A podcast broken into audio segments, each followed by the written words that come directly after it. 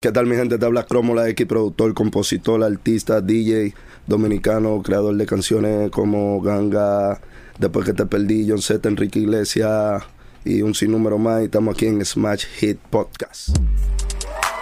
Tra, tra, tra, Ah, viste que no fue, no fue tan difícil, no fue tan difícil. Será cuestión de, de tiempo. Eh, Esto, esto lo practicamos un par de veces como eh, ese intro. Hacho, pero quedó cabrón. Te felicito. Te Nada, es felicito. difícil hablar de uno de que... ¿Qué tal mi gente? Esto, esto, esto y esto.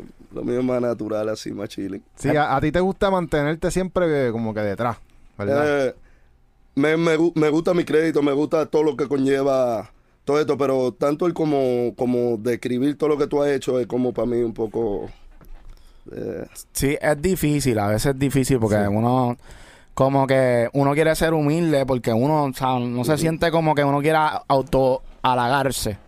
Pero también es bueno a veces, por ejemplo, cuando tú vas a un lugar, o sea, qué sé yo, hacer networking, tú tienes que hablar de ti, tienes bien poco tiempo para poder crear una relación con esa persona. a mí en verdad me ha funcionado que en verdad siempre hay personas que lo dicen por mí o no tanto yo Ya. eh, Exacto. venderme como tal. Y a ti el negocio te llega solo, básicamente, ¿verdad? Ya tú estás en un nivel... Siempre el negocio llega solo por, por la recomendación y la cosa, pero también yo siempre estoy pendiente de todo lo que viene. Y, y cuando alguien me gusta mucho lo que está haciendo, yo siempre también tomo, que lo que, brother, me gusta lo que está haciendo, me gustaría hacer algo contigo. Si yo entiendo que puedo, que puedo añadir desde mi punto de vista de percepción en la producción de lo que está, de lo que está creando. Si ya también siento que tiene una línea como sola, me quedo admirando lo que está haciendo. Mm, eso es un buen truco, eso es una manera de, de arrancar diciendo eso, que tú buscas a los artistas como que "Mm, me interesa trabajar con él. Claro, claro. Porque mu- muchos muchos tienen su, su línea clara, pero tú, tú escuchas su voz y dices, wow, este, eso iría demasiado duro si hace esto, esto, esto y esto. O vamos a unir esto con esto.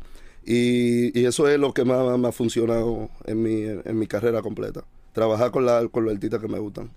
Wow. Así que, Corillo, tienen que, tienen que apretar porque hay que... De verdad yo siento que las oportunidades llegan también, de Claro. alguna manera. Sí. ¿Cómo, ¿Cómo tú sientes que ha sido ese proceso en tu carrera? Como que tú te dejas llevar de, de cosas que van apareciendo de esas relaciones. Sí, siempre, siempre, siempre, aunque suene un poco cliché, siempre desde el principio ha sido la vibra de, de, de, de seguir con quien yo me siento cómodo y, y, y, la gente que me rodea y siempre se han ido añadiendo cosas y conozco. La mayoría de los artistas que yo, con los que yo trabajo constantemente son, son mi pana, ¿tú entiendes? Mi pana de jangueo, eh, eh, aunque, aunque, no nos haya- aunque nos hayamos conocido en la música y todo, como que tenemos un clima allá de que podemos tener una llamada de una hora no hablando de nada de lo que vamos a hacer. Como yo puedo decir, oye, mira esta idea que estoy haciendo ahora, o me manda esto, esto, y como que siempre nos mantenemos en, en un quiqueo, como dicen aquí en Puerto Rico, que no es como de una sesión, esto, sino como un quiqueo, oye, hice esto ahora, oye, mira esto, esto. Y así es que vamos compartiendo, no tan como con un protocolo industrial, así de esa manera. Y eso es lo que me ha ido funcionando desde el inicio de mi carrera. Y tengo grandes amigos por eso en la música. ¿Y eso fue algo que tú aprendiste poco a poco o alguien te dijo, mira, este es el truco de hacerlo así? Me pongo a pensar, las mejores canciones que he hecho son estas. Y siempre ha, ha- ha influenciado con quién estaba en el cuarto, cómo me sentía en el cuarto. Y tú te vas dando cuenta que lo más importante es divertirte haciendo lo que te... O sea, tú no estás trabajando, tú estás haciendo... Es un trabajo desde lo que tú vives, pero tú estás haciendo lo que más te gusta en el estudio. Y, y eso es lo que hace que fluyan las grandes canciones, sin importar si es con un gran artista famoso, o un chamaquito nuevo, o alguien que, que, que, ha perdido la, la, la dirección, ¿tú entiendes? Entonces, eso, eso te va creando otro tipo de respeto dentro de la industria, porque tú haces cosas que de verdad se quedan ahí, no por el momento, no por lo que esté sonando, y puede doblar el timón de lo que es el trend, porque tú estás fluyendo en el estudio. No buscando como el palo, el palo, el palo, el palo, el palo. Exacto. ¿Y, y cómo tú te ganas esa confianza de, de los artistas? Como que, para que, porque tú tienes mucha influencia sobre lo que ellos van a decir, cómo ellos se van a representar, ¿cómo tú te ganas esa confianza? Lo primero es, es la empatía, yo digo. Tú te pones, tú tienes, eh, el trabajo de un productor va mucho más allá de lo, de lo que es la música, de lo que es el talento de ejecución como tal. Eh, es un talento que tiene que ser social también, es un talento que tiene psicología, ¿tú entiendes? Y, y lo primero es entrar en la mente de, de con quien tú estés trabajando de una manera genuina. De, por eso te digo que es más fácil vibrar, eh, hacer música con gente que tú vibras, porque genuinamente tú te puedes conectar por cosas en comunes que tienen, esto, lo otro, hasta que de verdad, de una manera genuina, no pensando simplemente en el beneficio que va a traer eso, tú puedes conectar con el artista y, y, y, y, eso, eso se siente, hay una, una sinergia rápida, porque todo el mundo está en el mismo, en el mismo pensamiento y de esa manera lo hago. ¿No, ¿No te da miedo que, por ejemplo, que yo sé que... Puede tú- ser drenante eso, muy drenante. Pero tú, o sea, cuando una persona tiene esa mentalidad, a veces tien- tienden a tener problemas en el negocio. Como que esto es algo que en algún momento te, te afectó. Eh, si- siempre, ¿qué te digo?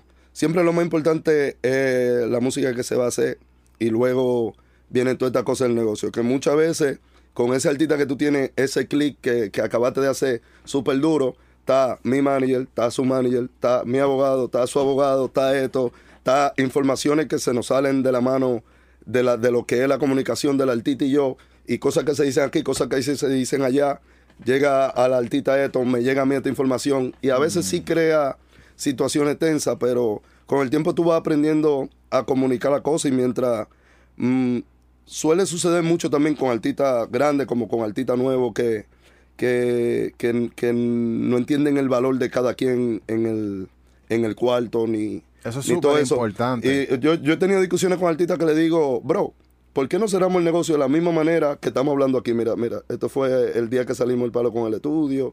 Esto es nosotros diciendo, wow, somos los mejores juntos, somos esto. ¿Por qué no puede ser así de justo? Ajá. Como esa conversación que acabamos de tener. Un ejemplo, me ha tocado llegar a ese punto con artistas, pero como te digo, esto es un negocio y todo el mundo siempre está buscando como la manera de hacer el mejor negocio para, para, para su lado. Y ya con el tiempo eh, yo he aprendido que no, que no me afecte tanto en lo personal, en como yo veo la persona, la manera que se sigue haciendo esto, mientras yo enti- entienda que estoy cerrando la cosa con lo justo que me merezco. Yo, yo le digo a todo el mundo, yo no quiero lo tuyo, pero lo mío yo lo quiero completo. ¿Tú entiendes? Y no hay por qué tú quieres lo- de lo mío si es lo que me toca. ¿Tú entiendes? Y eso pasa mucho en el negocio, que pasan ese tipo de cosas y, y con el tiempo tú te das cuenta que problemas que tú tienes ahora, en dos años la persona madura, se da cuenta de esto y la relación se arregla y yo dejo ahí, yo, ¿tú entiendes? Yo dejo que fluyan. Cuando tú entiendas, yo, yo estoy en, en la mía de que yo entiendo lo que es esto, ya yo tengo 20 años haciendo esta jodienda y, ¿tú entiendes? Yo estoy en la mía que esto es, que esto, que esto es esto. Sería súper cool que se pudiera conversar mucho más, lo que cada quien espera de parte y parte, pero créeme que siempre es, es- es muy difícil con- para poder lograr. A última hora, tú prefieres hacer ese sacrificio para no, no meter esa energía antes de crear Ya. y, y que luego pase eso, pero que por lo menos haya una canción, porque por lo menos de un negocio que estamos hablando, ¿tú entiendes? De- es, es de un negocio que estamos discutiendo, de- que ya está hecho. Peor es que ni siquiera eh, existiera eso por matar la vibra antes diciendo tanta cosa y explicando tanta cosa. Contra, yo me pregunto si a lo mejor, o sea, estoy yo aquí tirando una pichadera. Si a lo mejor existiera ya una plataforma donde como que todo el mundo ya tiene su precio, como que vamos a salir de eso adelante y es un- una plataforma donde está como que todo el mundo con su precio y la gente te va a buscar no por el precio, o sea, te va a buscar por Es como, tú es como, eres. es como, como muchas veces, muchas veces tú te das cuenta que la mitad de real en esto comienzan después de cerrar el primer negocio.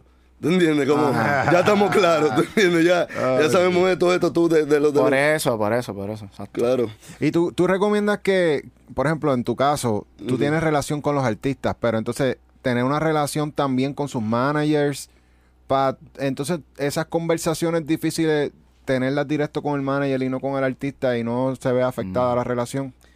Eh, sí, hay muchos artistas que, hay muchos artistas que en realidad la relación empieza conmigo por el manager. ¿Tú entiendes? Aunque haga un clic con el artista, yo he tenido mucho... Y, y, y cuando pasan eso, me he dado cuenta que es mucho más fácil hablar de, de, de, negocio, pero también entra mi manager y no se sabe. Entonces también hay, hay, así como hay cosas de ego en el estudio, yo creo que dentro de la industria hay cosas de ego entre cada quien, cada quien tiene el suyo y le da su valor al suyo de lo que es y todo ese tipo de cosas, pero tú entiendes. Pero yo me pregunto si más o menos ya existe una fórmula, por lo menos yo sé que tú has trabajado mucho en redes. Acá en aquí por lo menos en Puerto Rico el- hemos visto como que la mayoría co- coincide en que cuando tú tienes un split es 50-50, o sea, 50% para el escritor y 50% para el, para el que hace La música. la música. Eso es algo que tú ves mucho allá en redes.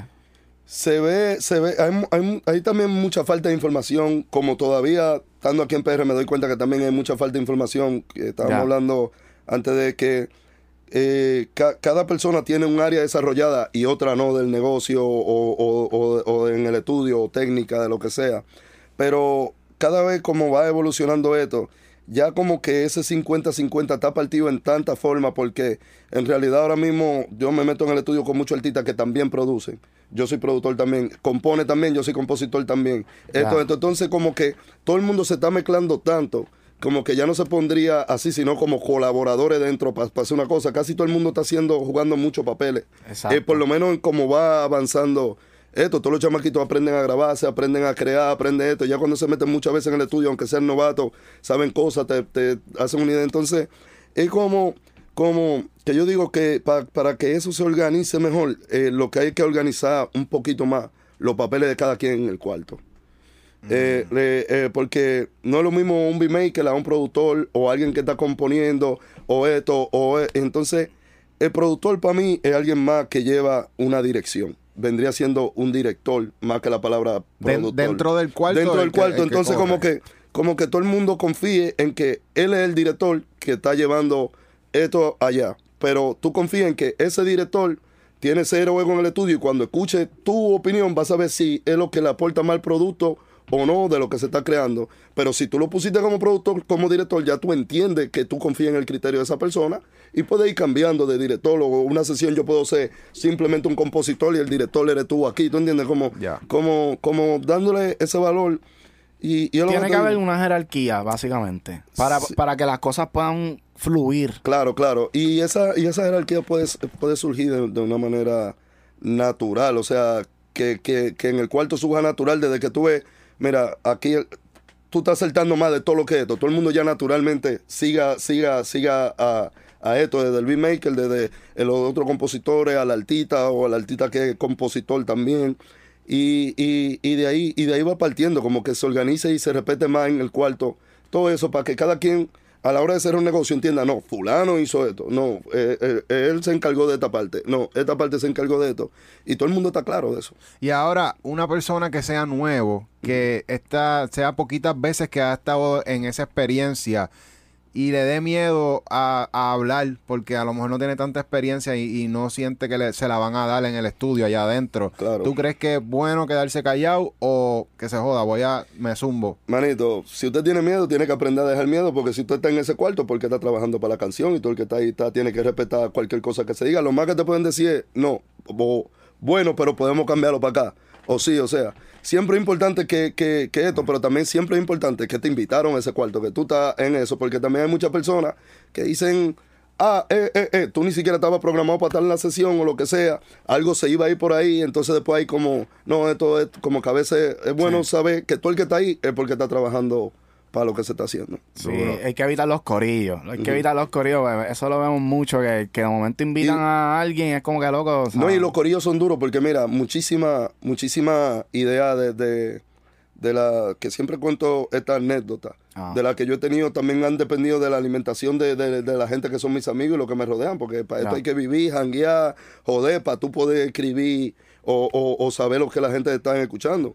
Un día yo estaba, yo estaba en, en, Mi- en Miami con mi amigo Bifro, ustedes lo conocen. Sí. Eh, y, y yo estoy así, estamos en el cuarto y yo estoy en Twitter y leo un tweet que él tira.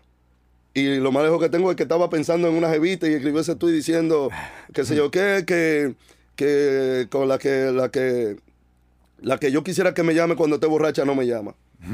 Y yo me quedé como, eso parece un concepto real de una canción. Manín, voy al baño, me baño. Y ahí mismo me sale el coro y me hace tanta falta un beso tuyo que me Eh, llame borra. ya, y cuando ya. salgo, brother, cuando salgo le digo, para que tú veas con mi mundo, le digo, Manín, con ese tweet que tú, me, que tú tiraste, yo hice un coro durísimo. Si alguien la graba, te guardo un 5% de la canción. Y él creyó que yo estaba jodiendo. Cabrón, ya lo vi, profe. Zúmbale, una bendición ahí. No, tiene, tiene, tiene, tiene, tiene un disco de platino por eso. Tiene dos discos de platino por eso. Entonces, Diablo. brother, esa misma noche me conecto con Brian Mayer, que ya teníamos varios días conversando para juntarnos, para juntarnos en el estudio. Yo había escuchado una canción de Brian Mayer, creo que triste. Y decía, esta- eh, este chamaquito tiene un, un rango vocal que no es nada más esto. Puede, si alguien lo coachea, lo lleva al lugar que puede sacarle mucho provecho a esta parte de lo que estoy ¿Quién, escuchando. Ahí me- me- me quién descubrió sorprendió. eso? Yo, yo oyendo la canción, una canción de él que me gustaba. Ah, que ahí fue que tú identificaste Ajá, eso. Que quería trabajar con él por eso, porque digo, oh, pero él puede usar esto, esto, esto. Ajá. O sea, ya, él- ya, ya él estaba incursionando ahí por, por, por el uso. El punto está que, que nos no, nos vimos esa misma noche en el estudio. Y comenzamos a poner pita, Mozart y Q. Eh, Mozart es el, el que hizo el instrumental. Y desde que oímos la canción dijimos, esta- desde que oímos el instrumental dijimos, aquí es que queremos hacer algo. Algo diferente, super full. Y nos metimos los dos a la cabina. Y él comienza con la melodía de adelante. Me encuentro hablando solo otra vez. Y me recordé del, del coro que había escrito en la mañana. Y digo yo, así mismo sale en el take como, loco, tengo el coro. Y me hace tanto. Maní, cayó la pita, cayó todo. ¿Qué? Y no engrano, me, me engranojé. no- durísimo. El punto está que por un tweet que para mí es la palabra concepto para mí dentro de que, que eso tiene, tiene que tener un valor en el cuarto también. Sí. Un concepto para desarrollar una idea. Demasiado. El concepto te da la dirección completa hasta donde tú puedes ir o no puedes ir. Y de, de un tweet se creó un concepto y de un concepto salió un coro y de ese coro se le, di- le dio un valor a, a su aporte. ¿Tú entiendes? Y, y en eso es lo que está como que cada quien entienda el, el valor de cada aporte dentro de un cuarto porque una, cambiarle la estructura a una canción puede salvarla. Entonces mucha gente dice, no, pero tú lo que hiciste fue mover el coro para acá, esto, esto. Sí, eso fue lo que hizo la canción comercial. Full. Eso era lo que le faltaba. Entonces hay mucha gente que, que, no, que no saben cómo cada detalle de eso tiene un gran valor dentro del. Se lo ganó. Wow. Se lo ganó otra vez. Tú sabes que eso, eso es un super código, de verdad, porque mucha gente piensa que, que yo estuve en una sesión y dijeron tres palabras y ya se sienten parte que escribieron el tema y piden un montón de por ciento y es como que mira esto como tú te inspiraste de un tweet de Bifro y siendo justo le diste por ciento por haber sido tu inspiración. Claro. ¿Me entiendes? Eso está cabrón y, y dice mucho de ti, de la clase de persona que tú eres. Ya, y, full. y por qué has logrado tanto dentro de la industria. Así que en verdad te, te felicito por, por haber hecho eso, Gracias, de verdad gracias. que sí. Eh, cuéntanos un poco acerca de, de cómo tú ves la diferencia, yo diría social, entre RD, PR, ¿me entiendes? Siempre hay como que un, un choque de cultura, ¿verdad? Sí.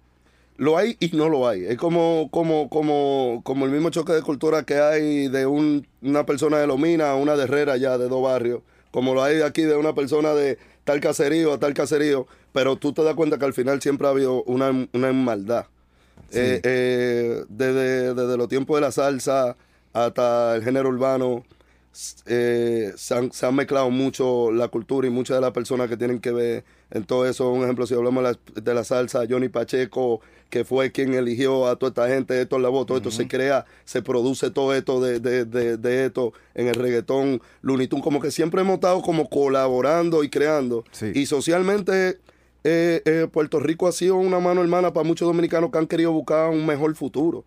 Y, y sí han habido, han habido problemas, han habido cosas que yo lo veo como cosas de hermano, ¿tú entiendes? Porque ahora mismo se ha mezclado tanto la cultura que tú no puedes conocer un solo boricua que no tenga un mejor amigo dominicano o un primo dominicano o alguien Ya, esto. full. Entonces como que cada vez se ha sentido como más, más real y más familiar y yo creo que ahora lo que hay es como una unión súper dura, pero siempre van a haber cosas que vamos a discutir uno con el otro, eso es lo normal.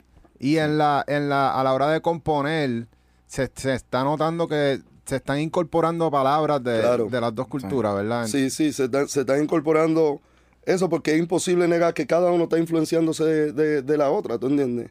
Y ahora mismo, cosa que no se ve mucho ahora, tú andas aquí en una discoteca y te ponen 30 dembow y tú llegas allá y tú oyes eh, 70 reggaetón y es como que todo se está mezclando de una manera súper dura. eh, eh, eh, viene Bad Bunny, colabora con Alfen Dembow, ya van tres colaboraciones de Bad que viene haciendo Dembow y no es como que tú puedes decir, ah, no, Bad Bunny grabó Dembow porque está pegado. No, Dan Bunny viene grabando Dembow con el alfa de, de, de Maggie Goku, Sí. desde la Romano, esto. O sea, no es alguien como que, como que lo está haciendo por esto, sino que tú sabes que es genuino lo, lo que, lo que está sintiendo por lo que está, por lo que está grabando y, y, y se han ido mezclando muchas cosas. Sí, a, a nosotros nos gusta mucho, por ejemplo, eh, nosotros somos como que lo- los que coordinamos la producción del equipo de baloncesto de Guaynabo, de los Mets. Oh, súper duro. Y la música que yo pongo la música en los tiempos extras y esto es como que, diablo, la, la gente se pompea tanto cuando suena el dembow. El dembow, sí, full. y Sí, es sí. como que el go-to para pompear al público es el dembow. Sí, sí, sí. Y, y, y el dembow en realidad es como, yo digo que el nuevo merengue y la nueva bachata, lo, lo, lo nuevo que sale original de, de RD, sabiendo que viene con mucha influencia, porque si nos vamos a dembow también, dembow viene con la influencia de playero, que viene de playero con la influencia, no vamos a entrar en ese tema, Sí, sí, sí. que Ya. es otro, otro punto, pero el punto está que, que, no sé si ustedes sabían, pero en RD todavía hacen party de música de playero, ¿tú entiendes? Hay emisoras, hay programas nada más poniendo, no música de playero, sino del underground, Sí. de, de playero, de noise, eh, DJ Eri, toda esa cosa influenció muchísimo al punto de que hasta los chamaquitos nuevos de ahora saben, saben de, de, de, de, eso y también fue de lo primero que influenció a, a, a lo que es los sonidos que está teniendo el dembow, que luego se fue cada vez customizando y cada vez como convirtiéndose en más original hasta llegar a- al, al sonido que, que se está escuchando ahora, que también es de mucho respeto. No. Es un Como lo han ido evolucionando. Sí. Yo te puedo decir yo que, que he colaborado en mi cosa de dembow, pero no te puedo decir como soy uno de los responsables, ni estoy, he estado ahí en la evolución tanto del dembow, porque vengo de una de la escena como paralela, aunque terminó haciendo todo, todo, Sí. todo uniéndose. Ya. Eh, el dembow, nosotros sentimos que eh, sigue siendo un sonido oscuro. Claro. Es, es- te pompea porque es como que, ah, pero, pero te mantiene como en tensión todo el tiempo. Eso, eso es así diseñado específico.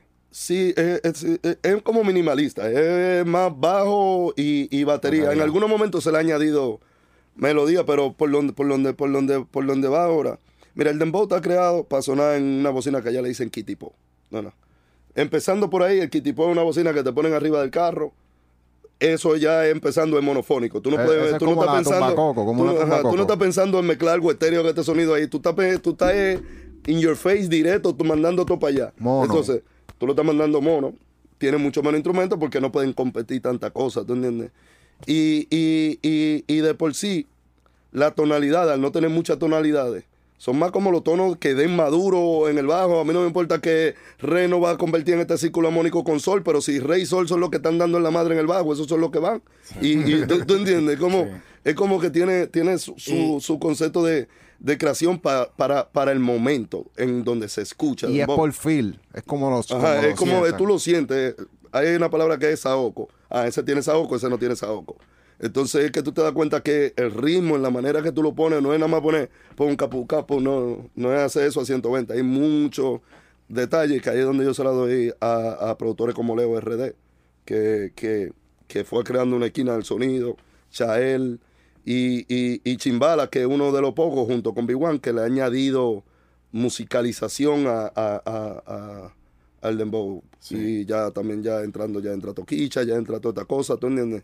Que Toquicha también es otra, otro tema súper largo aparte. Pero ¿Tú, has- tú has una trabajado con, con Toquicha. Nada, desde cero, desde cero. O sea, el proyecto de Toquicha, yo fui de los primeros también productores que, que Raimi, Raimi es mi amigo de mucho tiempo, me lo llevó al estudio y, y siempre supe que tenía algo súper especial. Somos muy amigos eh, y, he- y he trabajado ya muchas de las canciones con ella, sí, y más de lo que va a seguir saliendo ahora. Sí, Pues, ella, al- ella tiene algo- un sonido cabrón también. Algo que yo he notado de, de, de eso mismo que estaba hablando ahorita, de minimalista, es que en el dembow es como que pues, uno puede fluir más en la parte creativa con la voz. Y esto que está haciendo, obviamente, en el estilo de Toquicha específicamente. Claro. Ella, o sea, cuando tira su, su chanteo y los coros son tipo chants. O sea, no te amarras, no, no te tienes que amarrar a, un- a una melodía o algo, alguna estructura armónica tampoco. Es como Claro. que... Es que, es que el, el, el, el dembow no es tanto, eh, la repetición es lo técnico del dembow, pero lo del dembow son los códigos. ¿Tú entiendes? Lo, lo, lo que el, eh, el código es, en República Dominicana cada, tú vas, este mes te aprendiste siete códigos que cuando vayan dos meses lo usas y dices, no, ya no se dice así, se dice de esta manera. Y eso es, eh, la mezcla de eso con los bailes, más con la repetición, es lo que crea, crea, crea, crea todo eso. Entonces, muchos de los dembow son hasta una palabra nueva, ¿tú entiendes? Del dembow salió la palabra chapeadora, del dembow salió la palabra rulay, del dembow salió la palabra eh, trucho, del dembow salen de, de todo eso. Entonces, es como una una, una devolución social de lo que está pasando. Explicando ahora mismo en el barrio lo que está pasando es esto. Ella quiere moli, ella quiere moli, ella quiere moli. Eso es lo que... El dembow te está diciendo lo que está pasando en el barrio directamente. Qué cabrón. O sea, en verdad es algo bien social. Ajá. Es algo tan social, pero a la misma vez es como un método de expresión. Sí. Y por eso utilizan esta- estas nuevas jergas como para describirlo. Como que, ah, mira, esto es lo que está pasando en el barrio. Manito, Boom, esta palabra es lo que lo Pa- para nosotros, para nosotros y, y el, el dembow es cultura y el dembow explica mucho de lo que es la masa social popular de República Dominicana. El- ningún libro, ningún CDN, ningún noticia te va a decir de verdad cómo se divierte y qué es lo que hace la gente de República Dominicana, que no sea el dembow. Más que eso. En 100 años, si tú quieres saber cómo eran los barrios de República Dominicana, escucha dembow para que tú entiendas. Yo creo que esto, o sea, esto viene de, de muchos años. O sea, los africanos también, esa era la manera de expresarse y lo vemos como que los bailes eran la, maneras la de música, la música en general es lo que cuenta mejor la historia. ¿Tú entiendes?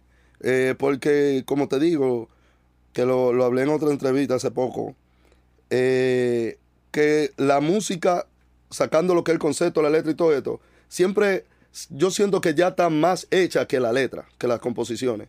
Porque la música siempre viene retro, viene retro, y tú siempre terminas dándote cuenta que esto que está, disculpa, esto que está aquí fue el, eh, parte de esto que está aquí. En el hip hop te das cuenta mucho de eso. Pero lo que se cuenta ahora no es lo mismo que se vive, lo que se vive ahora no es lo mismo que se vivía 50 años atrás, así que es imposible decir lo mismo.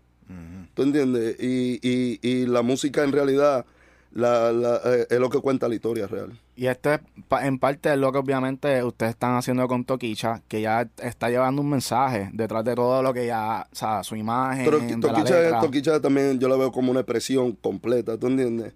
De, de, de, de, de, de, de las comunidades que representa con su música. ¿Tú entiendes? Antes de juzgarla, como que tú debes de entender eh, eh, lo, lo crudo que es. Como que tú ves cine gore, brother. eh, eh, eh, tú no lo juzgas, es sangriento, esto, esto y esto, pero alguien que está decidiendo expresar su arte de la manera que sea, te guste o no te guste, porque el arte no está hecho para que te guste o no te... eh, tú eliges si te gusta o no te gusta.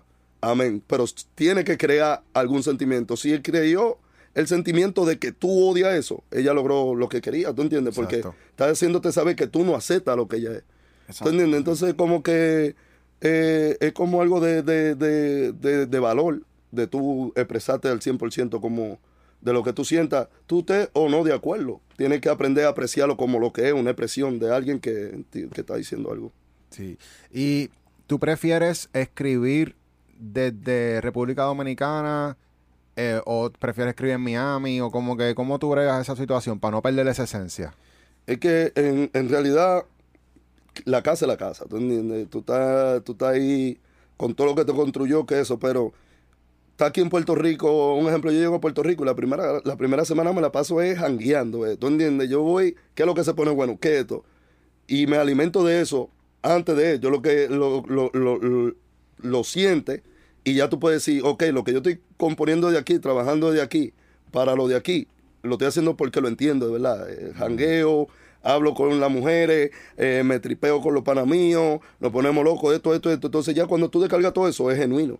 Entonces, lo mismo en Miami, lo mismo donde quiera que yo vaya, me gusta entender todo lo que está pasando. O sea, cualquier cosa me puede... Esto es código. Diablo, lo estamos dando todos los códigos. No, oye, yo pienso que es código para todo el mundo porque a veces uno, lo- los bloqueos estos creativos.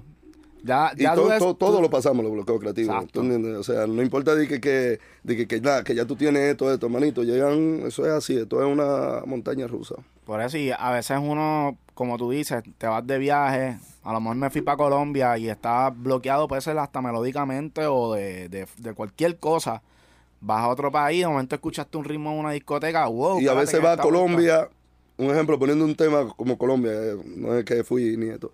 Eh, va a Colombia, dura la semana entera, no te salió nada, un bloqueo creativo, jangueaste de todo, te fuiste a PRD y en un mes que te sale lo que, lo que viste. Ah, lo ¿Tú de allá. entiendes? Exacto. Ah, sí, sí, sí, sí. porque también básicamente tú vienes con un montón de recuerdos y entonces cuando te encuentras otra vez con tu cultura vas, vas a querer expresarlo de alguna manera como Claro ah, que esto sí. es lo que pasa por allá. Claro que sí. Súper duro, mano. Este, oye, y cuéntanos un poquito, ¿verdad? Estos malos negocios que tú has tenido en tu vida, como que, cómo, cómo tú, ¿verdad? Como que empezaste de una manera, te cogieron de seguro de pendejo. Como a todo, como, o sea, todo el mundo, el que diga que no pagó el peaje para entrar en la industria, está hablando. Y si no lo ha pagado, es como que yo digo, el que no ha pasado todo estos procesos, eh, son los, los artistas que más duran para llegar, son los que más eh, pueden, pueden perdurar. ¿Tú entiendes? Y, y, y lo de durar puede ser, o sea, el proceso tuyo y el mío puede ser muy diferente. En un año tú puedes hacer, tu, tu proceso puede ser tan rápido de lo que me tomó a mí 10 años, pero no quiere decir que tú no tuviste un proceso, lo único que tú lo supiste entender mucho rápido. Hay diferentes tipos de personas aquí que lo entienden Sí. mucho más rápido y eso va a definir los fenómenos, lo esto, porque tiene que ver mucho con, con la inteligencia emocional de cada quien, de cómo va aprendiendo de cada, de cada eso. O sea, un proceso no lo define ni siquiera el tiempo, sino lo, lo hecho y cómo tú has ido aprendiendo de cada una de esas situaciones. Pero en mi caso, el proceso ha sido un proceso largo, pero divertido, pero de aprendizaje y me, me ha encantado como ha sido. Pero de donde yo vengo, tú entiendes, había muy poca información para cuando empezamos a crear la escena como tal. Estoy hablando de 2005, 2006. Eh, yo estaba en un grupo de donde salió Lápiz Consciente, se llamaba Complot Recoleto aquí como productor. Eh, antes estaba como cantante, luego de como productor. Todas las canciones, muchísimas de las canciones que, que, que representan lo que es la escena, lo clásico de la escena de allá de República Dominicana. Y, y en- dentro de ese proceso, sin decirte, sin saber, o sea, nada más haciendo música por hacer música. Eh, salió la canción, ahí nadie pensaba que esto un split, que esta pista hiciste tú, que esto no. Salió la canción y nos fuimos y nos fuimos a regar CD nosotros mismos y estaba pegada y ya, y nos íbamos para los conciertos a tripiano y ya. ¿Tú entiendes? Como que ya, eso es, eso era, y eso fue creciendo. Ahí yo te puedo decir que conocí a artistas como Alfa, que una de las primeras veces que fue un estudio de grabación fue, fue allá al estudio mío, Mozart La Para, que también soy de los primeros, Black Point, eh, Toxic Crow, eh, La Insuperable, que también soy el compositor de la mayoría de- de sus canciones, de muchas de ellas, no la mayoría. Eh, y dentro de todo eso, vuelvo a una etapa cantando. Eh, ya en esa etapa eh, hago dembow, hago música romántica, tengo una canción con Yankee en el 2014, 2016 sigue subiendo. Ya en el 2016, ya recuérdate, ya vengo de productor, cantante. Por eso, ¿y de qué, y de qué tú vivías? Manín, uno, uno vivía del joseo en el estudio, de los chamaquitos que venían a grabar, de esto, de aquello, de los paris, éramos como familia, los paris nos repartíamos todo, ¿tú entiendes? Era, eh, era algo como más así, pero siempre, recuérdate que hay uno que es más listo que otro. Había, siempre había uno que ya había entendido lo que era bien Mike. Y cuando ya tú vas a chequear tu catálogo completo, está el 100% de este, esto, esto. Entonces tú te vas a ir chocando con par de esto, de que esto. ¿Y eso estaba por escrito? Es como que, o era... ¿Ustedes literal- sabían que eran splits? No, No, no, no, brother, nada, nada, nada, nada, nada, nada de eso. Eso fue, eso fue entrando. Y, como te digo, yo siempre he tenido amistades de aquí, eh, Nelly el alma secreta, mi hermano de, de, de, o sea, cuando yo te estoy hablando en el 2008, cuando eso, ya Nelly era mi amigo, si- personas, tú entiendes, que siempre han ayudado, han, compartido información, eh, Raúl López, que es también parte importante de, lo que yo he ido aprendiendo, eh, un amigo que se llama IC, que es productor, su- super productor dominicano, trabaja con Justin Bieber, con toda esta gente, un, un psicópata. Entonces, ya en el 2015, después de, después de haber grabado con Yankee, cuando nosotros grabamos con Yankee, que nos están tirando que lo explica, aquello, uno estaba como, brother, saca, la, Ajá. saca la canción. Ya, diablo. ¿Te entiendes? Eh, Entonces es como que ya cuando, cuando ya en el 2015 ya teníamos información de que había que hacer todo esto, pero no era tan clara. Ya yo me choco con este proyecto de Becky G como compositor. Ya yo me, ya yo, yo soy una persona que cada tres años yo no puedo nada más estar haciendo jugando un solo papel creativo, ¿tú entiendes? O, o canto o produzco esto, pero yo no me puedo encasillar como esto. Yo soy un artista libre. Si mañana quiero pintar, eh, te voy a vender cuadros, voy a venir aquí a hacerme una entrevista. ¿Y cómo decidiste hacer cuadros, bro? ¿Tú entiendes? Sí. Es para lo que me dé. Ahora me dio padilla y, ¿tú entiendes? Y estoy metiéndole durísimo eso y me gusta, me encanta. Eh, ya ahí es que me topo la primera vez con el negocio, como tal. Y ya me topo de una vez grande ligo, ¿sabes? Que yo era una artista que ni siquiera había hecho música en español. Ya tú te imaginas cómo ella no hablaba español bien, ni siquiera. Que eso fue desde, desde cocheo, desde aprenderse las canciones, desde, desde todo eso. El amigo mío, Pero ahí sí. tú estabas bregando ya con los americanos. no, no, no, no. ¿No? La, la- ¿Quién firmó a Becky G cuando te contrataron? Eh, Dr. Luke la tenía firmado, que es un productor, es un productor súper, súper, súper grande. Ahí lo que conozco a mi amigo sí como en el 2015 y comenzamos a hacer sesiones. Ok. ¿Tú entiendes? Y como cuando él sabía que esto, a él le, le presentan el proyecto Becky G para producirlo y para que él arme un team. Entonces, cuando él arma el team, es que me llama y me dice, bro, tú escribes súper duro, yo creo que es una oportunidad de que tú te vayas probando cómo sería escribir para otro artista, para esto, para esto. Y yo lo vi como divertido. Yo dije, o sea, es verdad. O sea, ¿cuántas canciones yo he hecho que digo, no, no la quiero cantar porque yo no, no tengo, no, no, estoy, no estoy en este flow? Digo, lo vi como algo súper divertido y como una mujer. O sea, que yo pudiera decir desde la perspectiva de una mujer. Ajá. ¿Tú entiendes? Como, como- como- Son retantes. Ajá, y lo vi como un, como un reto. Y eh, eh, cuando él me llama me explica eso, que la quiere mandar para un lado, pero que él quiere ir para RD y que él va a montar, quiere montar el equipo completo de, de producción allá en RD. Yo le digo, dale, me dice, ok, mira, toma estos tres ritmos y monta por lo menos tres ideas, tres cosas que eh, cojo los ritmos. La primera canción se llamó Sola. Comienzo a hacer el intro y el coro de la canción. Llamo a un amigo mío que se llama TYS, que es un gran compositor súper duro de República Dominicana y rapero. eh, una, una bestia. Y hago, hacemos tres, tres, tres conceptos, tres, tres composiciones. Y la mandamos. eh, devuelven para atrás. Mira, quieren hacer álbum completo con ustedes. Pa, pa, pa, pa. Sale la primera canción, 300 millones de views. Sale la otra, 100 millones de... ¿Tú entiendes? Toda la cosa... carajo, Entonces la cosa se salió como de, de, de, de algo como que lo cogí como... O sea, yo no entendía ni siquiera quién era Becky G como tal. O sea, ella nada más tenía como tres canciones en, en, en inglés completo. Y está- ella estaba sonando, pero americano. Pero en el lado americano, anglosajón completo. Exacto. O sea, nada, nada, eh, nada. Ella fue aprendiendo bien el español en la marcha de todo esto. Y esto fue antes del tema que ella tenía con, con Bad Bunny. Pues Claro, no, no, ya, ya, ya ahí, ya cuando el tema de Bad Bunny, ya Becky G ya estaba dentro de la escena Ya estaba latina, ahí por ahí andando. Por eso, pero lo tuyo fue antes. No, el primer, la primera, la primera, el primer crossover. Entonces, cuando, cuando pasa eso, ahí es que ya vienen los primeros, ya, tú entiendes, ya la cosa se salió de la mano, los chamaquitos de RD que están metidos por ahí, ya son en un negocio, ya hay que ver, tú entiendes, y ahí tú te Ajá. comienzas a sentir toda esta información al mismo tiempo y tú quieres tomar los pasos más correctos, pero también, ¿qué es lo que yo digo? Volviendo para atrás a lo que te digo, de, de, de, de, de aprovechar que todo el mundo paga el peaje para entrar a la industria, ¿tú entiendes? Sí. Tú no puedes ser tampoco el malito que te quiere defender de, de- de cada esquina, porque obligado hay personas que van a decir, brother, yo estoy aquí, me costó tantos años y yo te lo voy a dar tan rápido con esto, pero este es el negocio para que pase esto. ¿Tú Como- entiendes? Como dicen aquí, hay que dar de la ala para comer de la pechuga. ¿Tú entiendes? Entonces, como que eh, tú tienes que, que- que tener sabiduría para poder tomar. No te he dicho que he tomado siempre las mejores. Porque siempre hay competencia de ego interno, de, de esto, de aquello.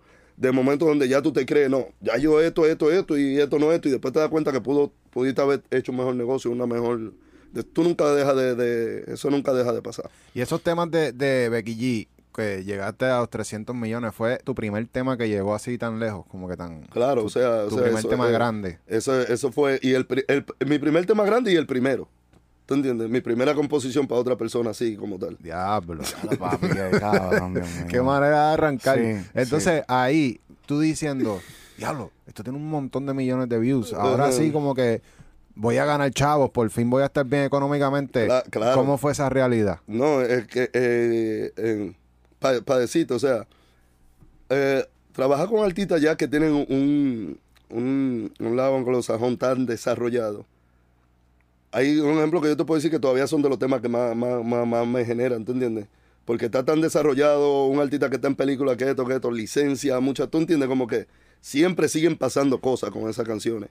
Y, y, y, entendiendo que estaba pasando eso, fue como, ok. Y ahí me llama el amigo mío, me dice, mira, que te quieren ofrecer un deal de esto, de, de aquello, de esto, comienzo esto. Pero el mismo amigo me dijo, mira, tienes que buscar un abogado, si quieres te ayudo con esta parte, esto. Y como, como te dije, había muchas cosas en el medio de, de mi deal, al no entender mucho de los protocolos.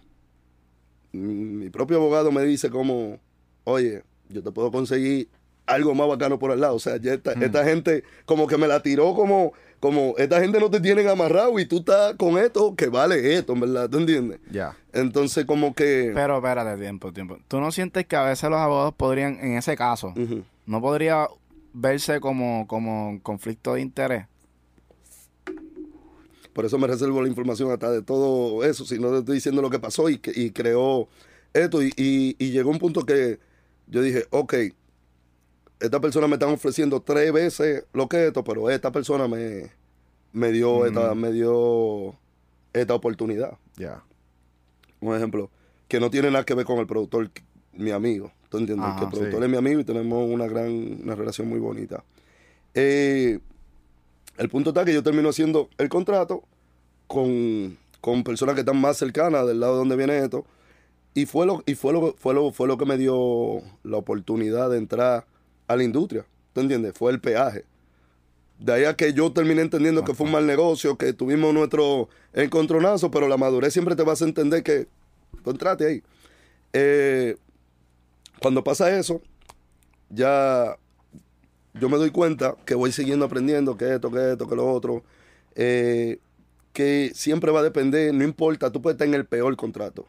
Tú te tienes que convertir en un problema para esa gente. Para que hay que negociar contigo obligado. Eso va a depender de, de- del joseo que tenga el artista. Como que hay mucha gente que dicen algo, ya creen, ah, estoy en una editora. No, ellos tienen que hacer los placements. No, ellos tienen que hacer aquello. Ellos, si tú te sentaste a esperar, no importa con quién tú estés, desde de, de, de Atlantis hasta, hasta la, más, la más nueva, si tú no joseas, no, no pasa absolutamente nada. ¿tú entiendes? Espera, espera, eso es importante. Porque hay muchos artistas que lo firman y se recuestan a esperar que les consigan las colaboraciones. Claro, o sea, e- eso siempre, eso siempre va a depender de, de- la disciplina, de la disciplina de, cada quien y de, lo, de lo que y de lo que está claro que quiera cada quien. Entonces, cuando pasa eso, yo me di cuenta, ah, tengo esto bequilla y tengo esto, esto y esto. Digo, esto es una gran carta de presentación para seguir desarrollando esta nueva etapa. O sea, fue demasiado divertido para mí, aunque me fui dando cuenta de, de, de muchas cosas que, que iban pasando en el camino.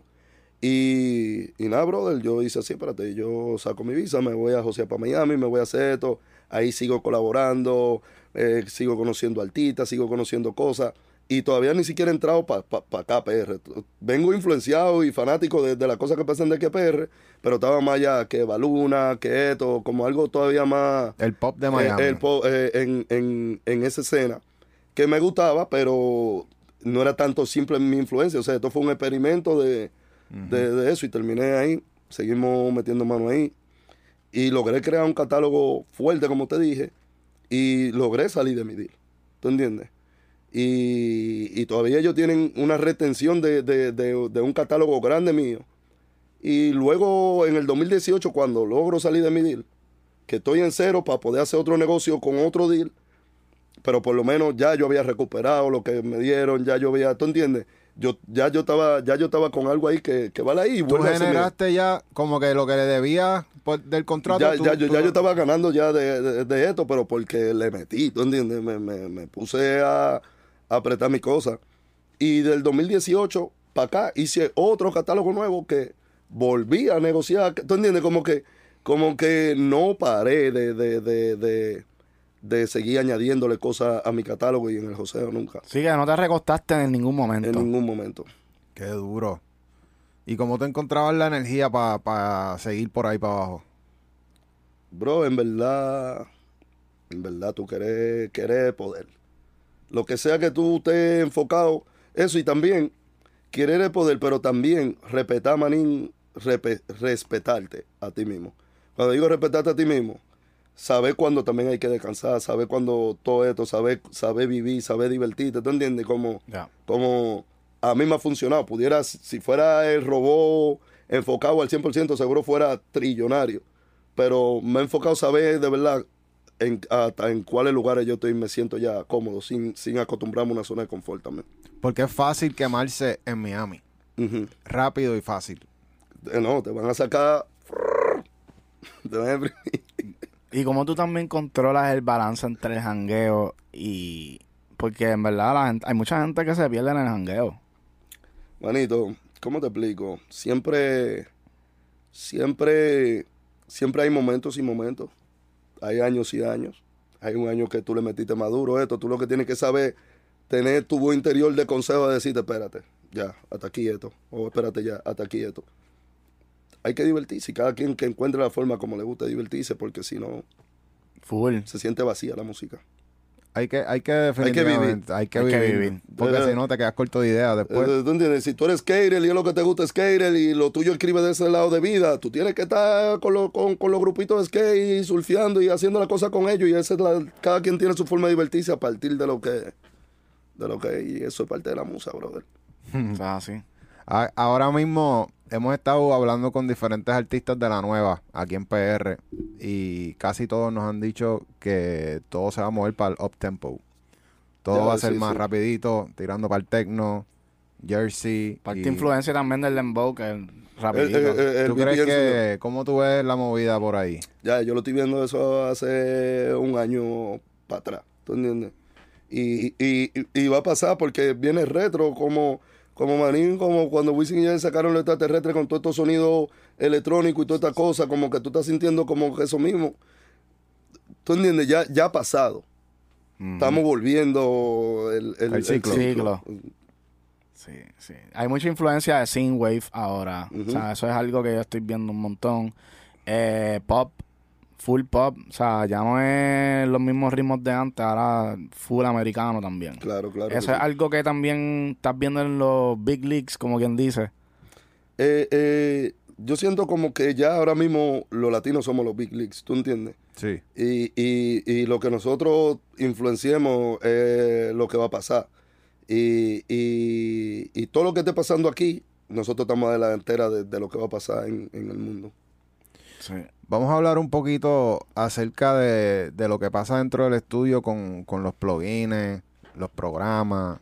¿Tú, tú tienes un favorito para grabar, como que a ti te gusta traquear artista. Eh, mira, en realidad yo soy, yo soy, no te puedo decir que soy como un ingeniero tan específico y técnico. Eh, yo siempre tengo mi estudio portátil, mi Apolo, mi computadora, mi buen micrófono y, y- y grabo. Yo soy más de postproducción que de, que de tanto la captura. Me encantaría que fuera más de la captura, pero a veces dentro de la forma mía de crear es como más agarrar un momento, un vibe, esto, esto, y luego resolvemos de ahí para adelante. ¿Tú Ok, entiendes? ok. Ya, ya. Y no, y no tienes como que un seteo, además Yo, de... no, yo tengo, yo tengo mi seteo con mi Wave, mi, mi, mi cosa, Pro Tools, y es lo que yo... ¿Te gusta el Pro Tool? Ajá, Pro Tools es desde el 2004 yo uso Pro Tools y Fruity. ¿Y qué, qué plugins así tú dirías que son los más que estás usando últimamente? Bueno, en verdad, el bundle de, los de los Waves, compresión, eso, pudiera después enseñarle un poco el seteo que tengo ahí armadito.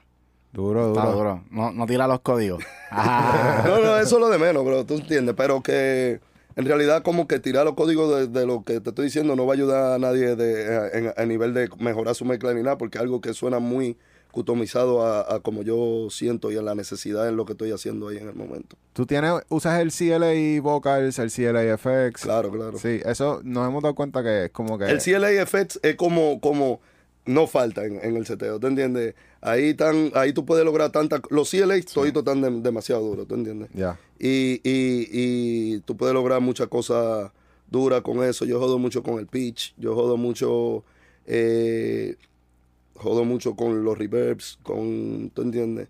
Y, y, y ecualización. Ya, duro, duro. Y en los campamentos, eh, eh, eso es algo que cada vez se sigue poniendo de moda. Eh, aquí hemos hecho varios campamentos. Allá en Miami también hay como que una cultura grande de, de los campamentos. ¿Tú crees que son efectivos? Sí, son, son, son efectivos sí y no. A veces, ¿tú entiendes? Porque eh, eh, es como, es como, como, dependiendo como la forma en que se organizan los campamentos, ¿tú entiendes? Porque si ahora mismo somos, un ejemplo, Mora, Nelly, yo, M de la Cruz, fulano, que somos panas, que decimos, vamos a meternos a un campamento, créeme.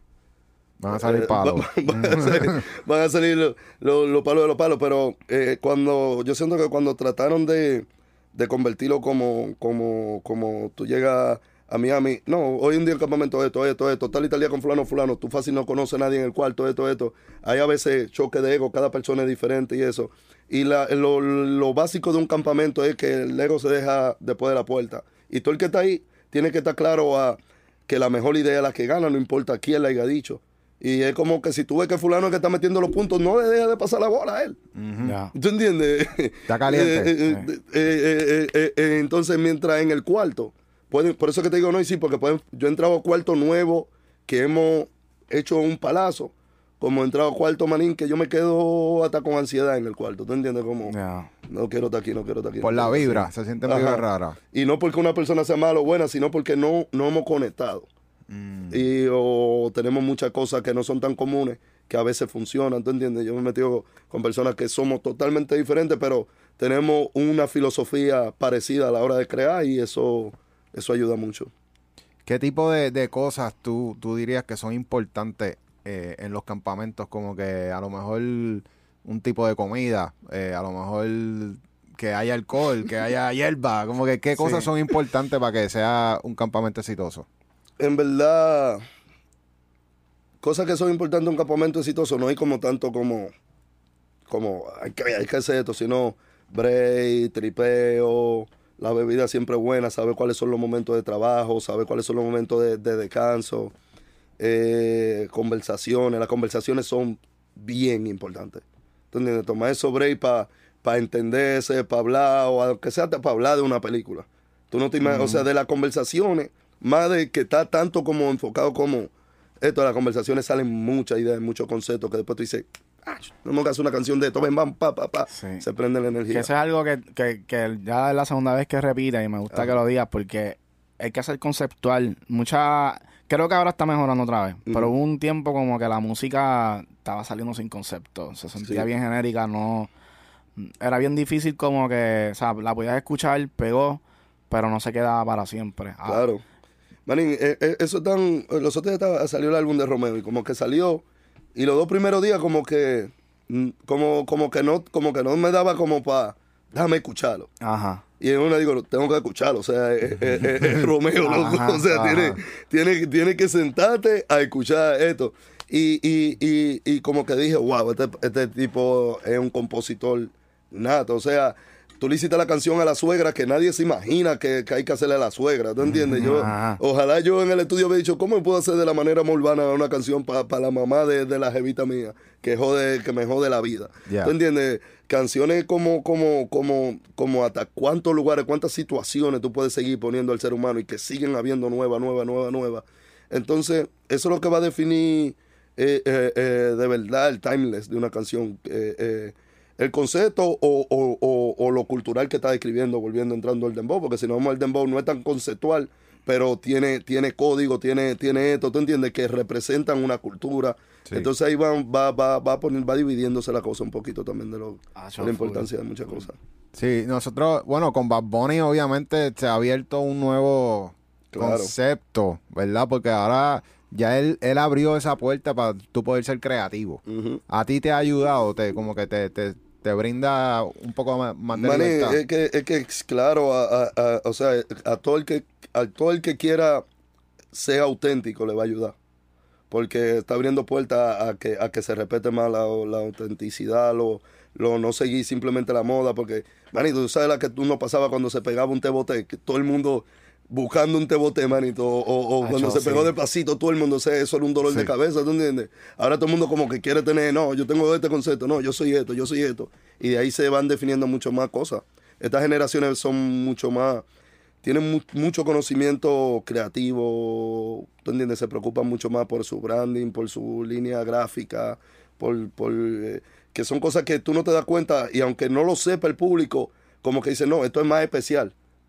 que esto, porque están viendo un concepto desde, no simplemente de la letra de las canciones, desde la línea gráfica, desde los videos, desde cómo se tira la foto, es como que lo ve más interesante y lo sigue cuando ven a ver más que el cohete que hace mejor música, un ejemplo. Ya. Ajá. Sí, en verdad los chamaquitos están saliendo bien hackeados. Ajá. Ahora estamos viendo que ya, ya los nenes vienen con el piquete, con los flow, con los palabreos. Lo tienen estudiado, Sí. estudiado. Y es una cepa que salió, yo diría, ahora mismo deben tener entre 18 a 20 años.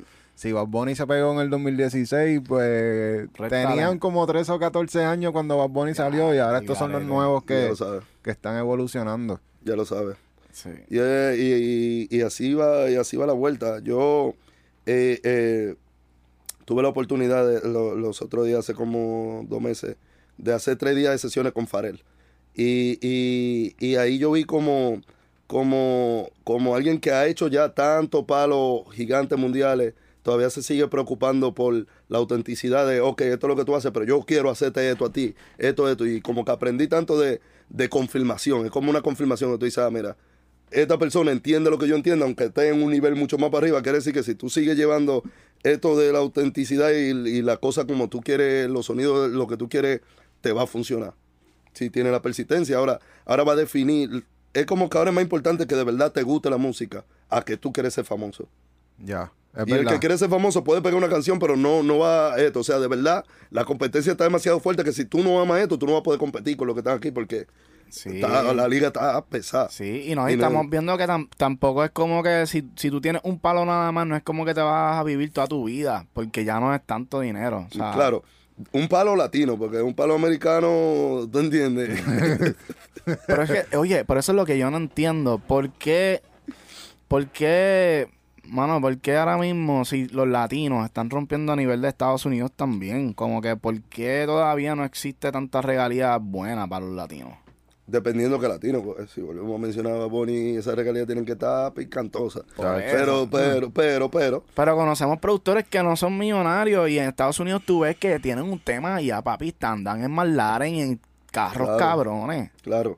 Eh, exceptuando ya algunos de, de que están establecidos hasta un mismo nivel. A nosotros nos faltan palmas que lleguen a, a- a- así por lo menos en el lado urbano, porque tenemos muchos artistas latinos leyendas de- del mundo. Pero eh, tú te das cuenta que, un ejemplo, cuando tú ves un disco de platino americano, estamos hablando de literal un millón de copias. Cuando tú lees un, listo- un disco de platino latino, estamos hablando de 20 mil copias en los Estados Unidos. Ahí, ahí ya tuve Ya. la diferencia. Entonces, un disco de platino de nosotros son 20 mil copias comparado con un disco de platino de algo en americano, un número uno americano. Un disco de platino es literal un millón de copias. Y, y, y las compañías, la licencia, la cosa, o sea, un deal de una canción de un disco de platino para un productor es mucho más grande que un deal para un latino en, en- por un disco de platino. Que yo me imagino que, pues, un tema con Becky G que uh, se tiene que reflejar más americano que latino, ¿verdad? Porque ella tiene un mercado... Yo creo que eso depende de la disquera con la que salga, porque se refleja latino, por lo menos lo que yo hice. Lo que, lo que estaba en inglés se reflejaba, que se reflejaba. Sí, Creo sí, que sí. como que si es Sony latino que te tiene, no sé, estoy dando una información que pienso. Sí, Ya, sí. ya. Porque se refleja. Si es Sony latino que te tiene, no es lo mismo que RCA americano. Que te, te- Ya. Sí, por el exposure que tenga la compañía. Sí, la red, cómo dan la distribución y eso, Claro. me imagino. claro. Súper duro. Corillo, códigos, códigos, códigos, códigos. Podríamos estar aquí hablando Sí. por horas. Sí, sí. Este, Hacho, me gustaría saber un poco más de, Hacho, de, de cómo ustedes allá en RD, cómo, cómo es la comunidad, porque por ejemplo, a- acá yo siento que, ahorita mencionaste lo de los corillos, y me y yo sé que allá, pues obviamente, se forman los parisitos con juca dentro del estudio y qué sé yo, como que, yo lo que digo es que tiene que ser bien difícil controlar una sesión así. Ya. Mucho ruido.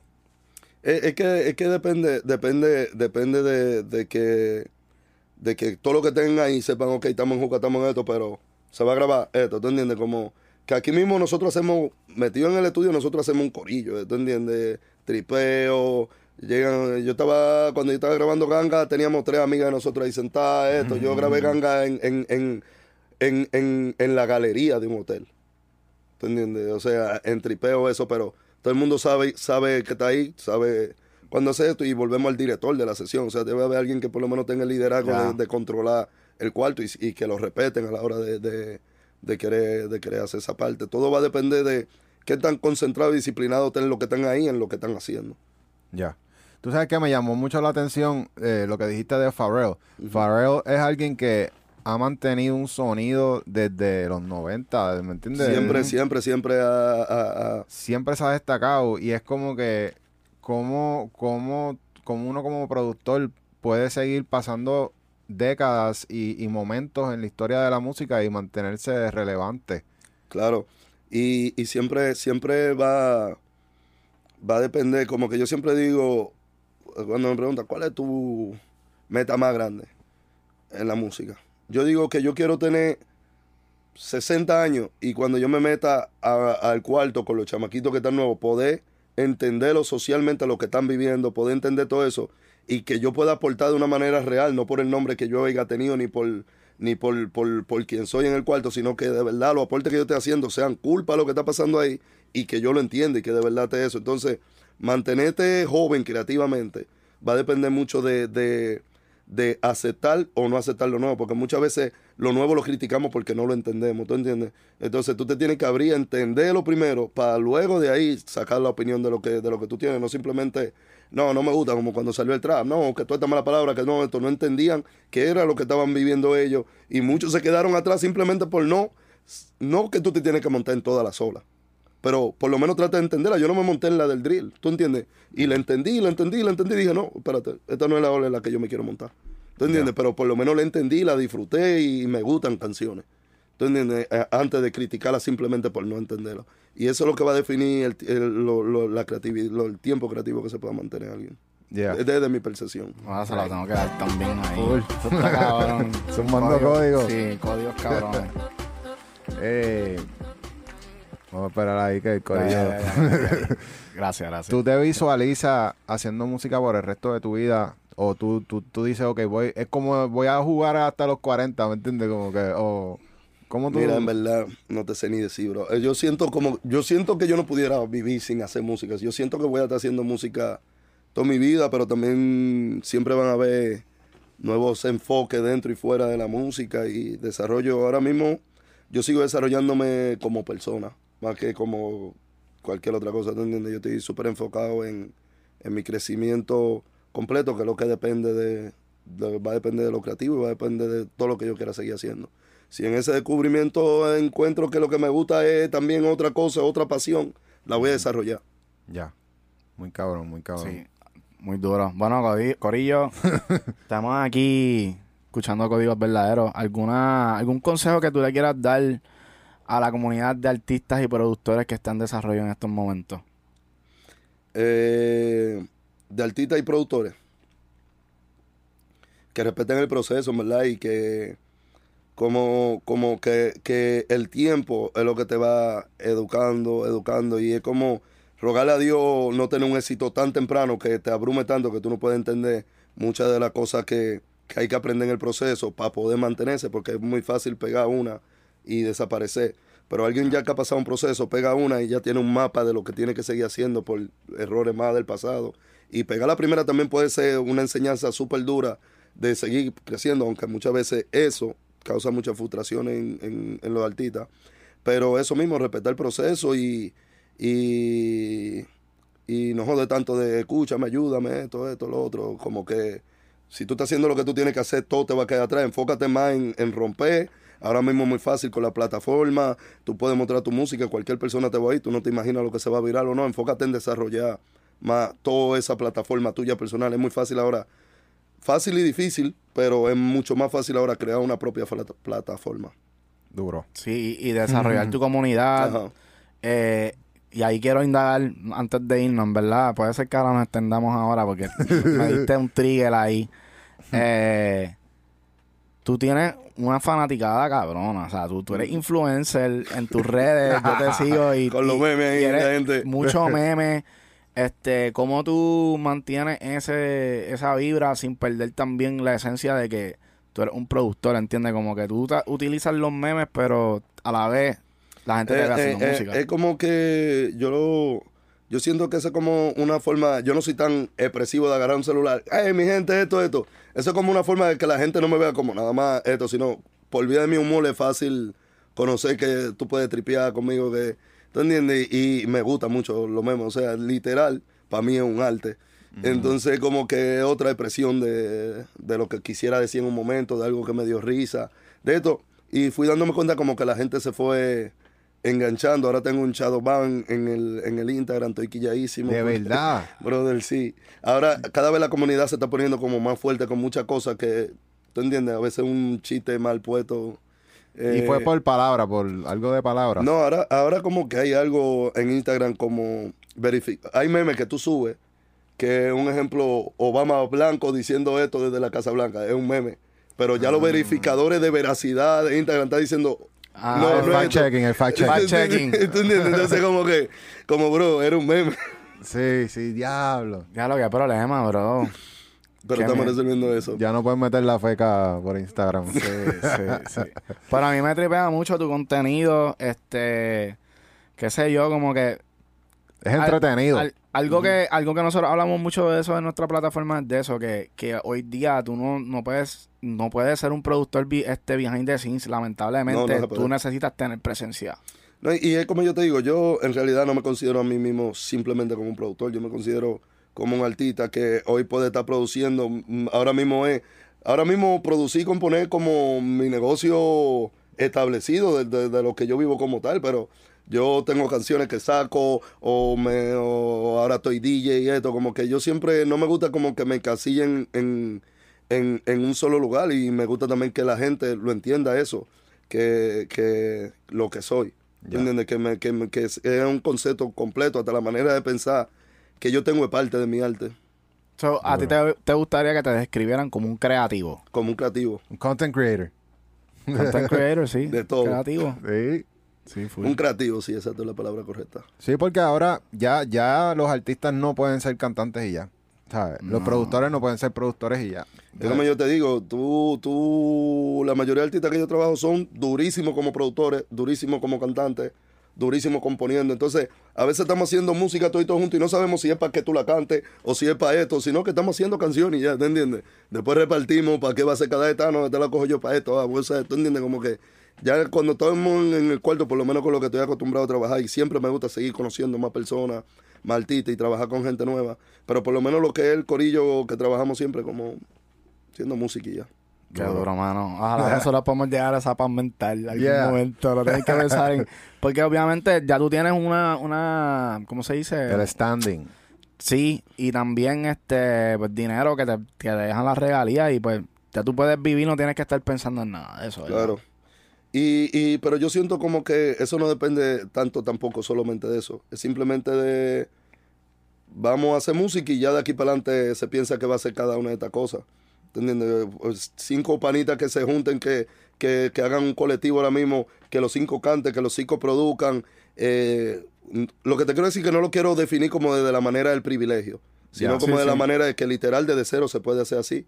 Un corillo de creativos que estén haciendo todas las cosas siempre van a, a evolucionar más rápido, se te pasan las canciones entre ellos, hay uno que es el fotógrafo, hay uno que esto, se va, van a crecer mucho Crecen más rápido juntos, sí. colaborando, que es el sentido de, la, de, de lo, la base de lo que quiero decir, que colaborar sin el ego de, de esto, esto, yo sé que tú eres un duro, tú sabes que yo soy un duro, estamos colaborando, aquí no es de que, que por mí ni por ti, sino el resultado de esto es la colaboración de nosotros y este es nuestro hijo. Ya. ¿Entiendes? Muy cabrón. Ahí está la clave, colaborando. Porque cuando uno hace juntes, y por ejemplo en las mismas redes, como que esto de los collaborations de los posts, cuando uno hace colaboraciones, estás trayendo un mercado nuevo. Al igual que cuando tú te estás juntando con otros artistas y otros productores y colabora, puede ser que esa persona tenga una oportunidad en su estudio. Claro. Y de ahí te sale un. Claro. un placement. Claro que sí, y, y, y, y colaborando he conocido muchos productores que luego se han convertido en parte de, de, de lo que, de, de la esencia de lo que es. Allá mismo, allá mismo en RD, como que he ido identificando chamaquitos que tienen un potencial mucho más grande de, lo que puede ser y uno, uno está ahí en la mentoría, pero a la vez se vuelven parte del corillo que estamos creando. Y, y, y poco a poco se va convirtiendo en eso, manito, como que esto, pero después entra esta parte que siempre discutimos, que es la del, la del negocio, donde lamentablemente yo sé mi valor y no le voy a bajar mi valor y me, me voy a mantener firme en mi posición. Y he tenido problemas con artistas gigantes. Bueno, a mí me pasó una vez que con un artista súper, súper grande, que cuando voy a chequear los créditos de, de- la producción, nada más tan- estábamos colaborando con unos productores americanos. Cuando chequeo, brother, ¿y por qué no aparezco? No, hacho, cabrón, que estos productores americanos no, no se dejan poner más nombres que esto. Y yo, manín, pero, o sea, tú, nosotros, ellos están colaborando con nosotros los latinos porque ellos quieren ahora mismo entrar en esta, en esta cosa y tú le vas a dar más valor al otro bando que al bando tuyo. A mí no me importa quiénes sean ellos, loco. Tienen que poner mi nombre ahí obligado porque tú tienes que darte a respetar de que ellos entiendan, de que ellos entiendan que, que este, este, esto, esto, y ese fue mi papel en la canción, tengo que estar ahí. Chacho, y como cosas como esa, ¿Y, y qué pasó eventualmente? no, tuvo que arreglarlo, tuvieron que arreglarlo. Y esto es algo que a nosotros, por lo menos, nuestro abogado nos ha dicho que eso debería estar también en, en parte de, de tu contrato. Como Sí. que tú debes exigirlo que cada vez que se vaya a sacar un tema, que por, o sea, ya por, por contrato que diga como que te tienen que poner en los créditos. Y eso es algo como que eh, eh, eh, es lo justo, ¿tú entiendes? O sea, tú no, tú no, no quiero lo tuyo, quiero lo mío. Y si lo que me toca es que esta fue mi colaboración en esta canción, tiene, tiene que estar. Entonces, es como te digo, que ahora mismo ni si- tampoco es como la palabra de compositor, productor, es, más, es mucho más bonita la palabra colaborador, dentro del cuarto. ¿Tú entiendes? Es una, porque es una colaboración entre todos. Siempre se va a definir un papel, ¿tú entiendes? Pero a la manera, a la hora de expresarlo es más fácil decir, para evitar los problemas de ego con, con cada quien que tú te topas, decir colaboré. Sí, porque tampoco es lo mismo el que hizo la pista al productor del tema. Claro. Son dos No, es lo- cosas no es lo mismo el que hizo la pista, el productor de tema, no es lo mismo el que dio el concepto a esto. Entonces, como que el cuarto se está dividiendo en tantas cosas que es más difícil encasillar cada, cada, cada, cada aporte de cada quien. Exacto. ¿Y cómo tú dividirías, por ejemplo, me imagino, o sea, te- voy a asumir, pero si son tres colaboradores, se divide el bizcocho entre tres. Sí. Pero muchas veces, como te digo, son tres colaboradores, pero hay uno que simplemente dio el concepto. Eso ya va a depender de qué tan amigos seamos ahí de decir, no, olvídate, nos metemos al estudio y todo lo que hagamos somos de esto, esto y esto, pero hay personas que en verdad dicen, o esto fue tanto, en verdad tú no me dijiste esta parte, esto y esto, y se le da un valor justo a, a cada aporte, como te conté lo de ahorita, lo de Bifro, Sí. que tiene un Ya. 5% de una canción, pues yo leo un Twitter. Ya, muy duro. Está cabrón. Bueno, Corillo, eh, muchas gracias, Cromo. De verdad que te agradecemos que hayas visitado a Smash Hits viniendo de allá de RD. Yo sé que no llegaste por nosotros, No, pero- viniste, pero él vino de Miami, de Miami fue que viniste, ¿verdad? No, no, yo estaba en RD. Ah, ¿estaba en Sí, RD? sí, ah, sí. duro, duro. Y no, para nosotros, o sea, obviamente, que, que, que, que dijeras que sí a la propuesta de, de pasar por claro acá. que sí, es que vengo ya también viendo un par de lo que- cosas de lo que ustedes están haciendo y yo entiendo que esto es un aporte súper duro para la cultura en general latina y ustedes saben, todo el que esté haciendo ese, ese aporte siempre va a contar con lo poco que sé. Duro. Gracias, Muchas gracias, gracias. de verdad que sí. Para nosotros es un honor haberte tenido aquí. Esperamos poder verte otra vez. Ya una próxima vez nos podemos encerrar en el estudio a ver qué sale Claro, también. Claro que sí, claro que sí. Y vamos a hacer el intro de nuevo a ver si sale más duro. Ah, duro. No, pero el intro quedó cabrón. Sí, sí. Eh, Bueno, Duro. Corillo, nos vemos hasta la próxima. Chequeamos cromo. Nos vemos. activo, Cuídate activo mucho. familia. Por ahí. la X. Smash Podcast. Yeah.